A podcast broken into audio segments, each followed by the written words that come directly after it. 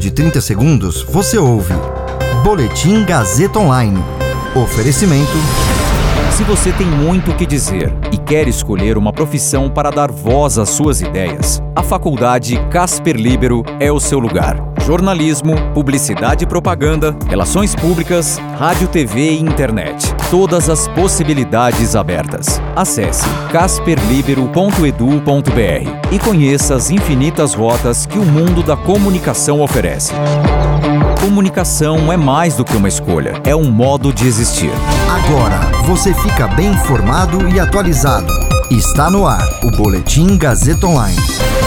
Número de leitos de UTI para a Covid financiados pelo Ministério da Saúde cai em mais de 70% entre picos da pandemia.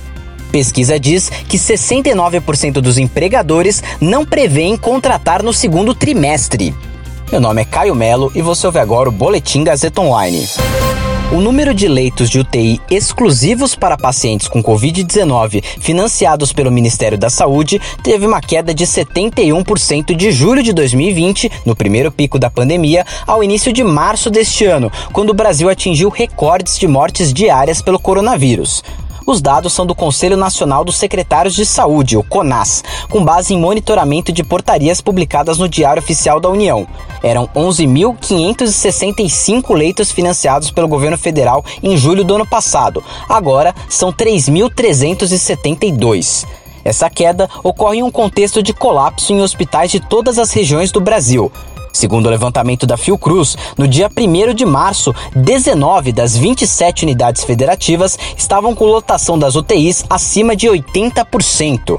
Em dezembro, o Ministério da Saúde financiava o custo de 60% dos leitos do SUS. Esse percentual caiu pela metade em janeiro. Em fevereiro, ele passou a representar apenas 15%. O motivo foi o término, em 31 de dezembro, da vigência do decreto de estado de calamidade, que permitia a transferência de recursos extra-orçamentários.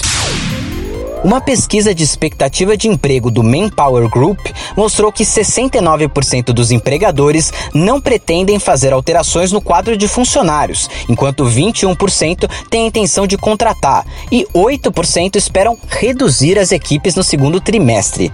Foram 652 entrevistados entre os dias 6 e 26 de janeiro, antes do aperto das medidas de restrição em todo o país neste mês, devido ao agravamento da pandemia. O indicador de expectativas de contratação no Brasil para o segundo trimestre é de 9%, um ponto percentual abaixo em relação ao primeiro trimestre e 4 pontos percentuais mais fraco em relação ao segundo trimestre de 2020.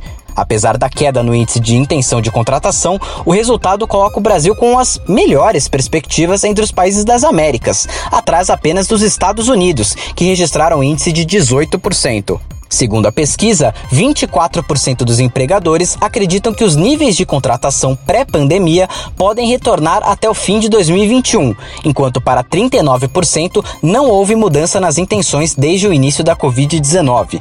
Já 4% dos entrevistados têm a perspectiva de que os níveis de contratação nunca retomem os índices anteriores à pandemia. Esse boletim contou com suporte técnico de Agnoel Santiago, supervisão técnica de Roberto Vilela, coordenação Renato Tavares, direção da Faculdade Casper Liber e Gazeta Online, Wellington Andrade. Você ouviu Boletim Gazeta Online. Para saber mais, acesse radiogazetaonline.com.br.